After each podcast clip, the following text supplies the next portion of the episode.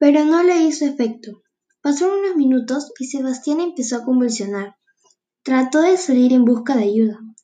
Un vecino muy cercano a ellos lo vio desvanecerse en la puerta de su casa, encontrándolo en el suelo.